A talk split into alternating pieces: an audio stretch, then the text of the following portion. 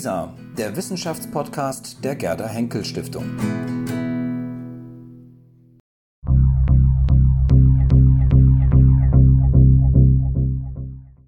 Das Herz ist eines der symbolträchtigsten und für unsere Gesundheit zentralsten Organe. Wie hat sich das Verständnis von Herz und Blutkreislauf über die Jahrtausende entwickelt?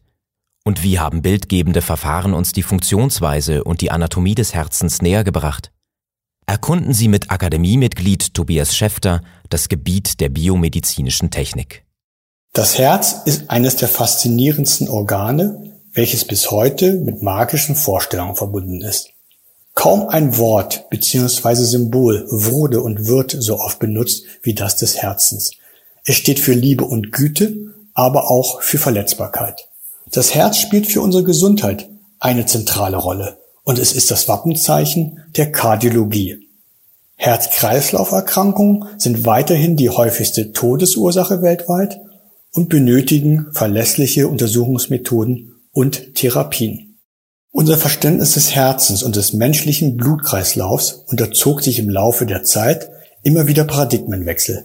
So galt fast 1500 Jahre die Theorie von Galenus von Pergamon, der um 200 als Gladiatoren und Sportarzt arbeitete.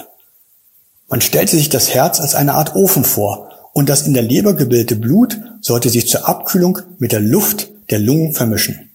Das Blut gelangte dann durch Poren in den Herzkammerwänden in die Adern und so zu den Organen und wurde dort als Nahrung verbraucht. Erst im Jahre 1616 stellte William Harvey eine neue, bahnbrechende Theorie zum Blutkreislauf auf. Er identifizierte das Herz als Pumpe, die das Blut durch die Adern in den Körper presst. Er stellte fest, das Blut fließe vom Körper wieder zum Ausgangspunkt zurück. Dieser Blutkreislauf unterteile sich zusätzlich noch in einen großen und in einen kleinen Kreislauf. Er erkannte auch, dass das Schlagvolumen des Herzens keine Konstante ist, sondern in Abhängigkeit von der Körperfunktion des Individuums steht. Die Entwicklung der Theorie von Harvey wurde ganz wesentlich durch Zeichnungen des Herzens sezierter Leichen im 16. Jahrhundert beeinflusst. Berühmt sind beispielsweise die Zeichnungen von Leonardo da Vinci. Zeichnen ist bei da Vinci ein kognitiver Akt, wobei bestimmte Strukturen im Bild bewusst sichtbar gemacht werden. Die Leistung Harveys war es aber, dass er Aussagen über die Anatomie hinaus machte und eine Theorie über die Funktion aufstellte, ohne dass er das direkt sehen konnte. Es sollte noch mehr als 350 weitere Jahre dauern, bis man durch die medizinische Bildgebung dem Herzen bei der Arbeit zusehen konnte, ohne dass man den Körper aufschneiden musste.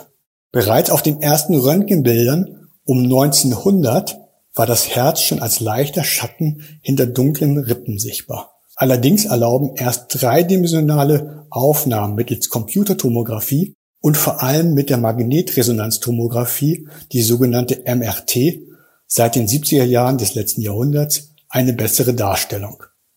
Die MRT zeigt einen guten Bildkontrast zwischen Herzmuskel und Blut, ohne dass schädliche Röntgenstrahlung verwendet wird. In den letzten 20 Jahren hat sich die MRT stark weiterentwickelt. Neben der dreidimensionalen Darstellung der Herzanatomie kann man auch dem Herzen beim Schlagen zusehen. Dazu wurden viele technische Herausforderungen gemeistert. Neben der Herzfunktion kann die MRT auch die Blutgeschwindigkeit messen, was unter anderem zur Diagnose von Herzklappenfehlern und Stenosen hilfreich ist. In den letzten Jahren wurde dieses Verfahren weiterentwickelt und man kann alle drei Geschwindigkeitsrichtungen in einem Volumen über die Zeit messen. Zur Darstellung eines solchen siebendimensionalen Datensatzes kommen auch Verfahren der Computer Vision zum Einsatz. Neben Blutfluss in den Gefäßen ist auch die Blutversorgung im Herzgewebe wichtig. Diese sogenannte Herzmuskelperfusion ist bei der Beurteilung von Herzinfarktpatienten von großer Bedeutung. Hier steht vor allem die Entwicklung quantitativer Verfahren im Vordergrund. Daneben gibt es eine Reihe weiterer biophysikalischer Parameter, die durch die MRT gemessen werden können. Diese reichen von der Charakterisierung der Muskelfasern oder des Bindegewebes bis hin zur Bestimmung der Sauerstoffsättigung im Blut und im Gewebe. Diese Messverfahren befinden sich derzeit im Forschungsstadium bzw. ersten klinischen Einsatz. Darüber hinaus wird die MRT auch schon für bildgeführte Eingriffe eingesetzt, sodass in Zukunft auch hier ganz auf schädliche Röntgenstrahlung verzichtet werden kann.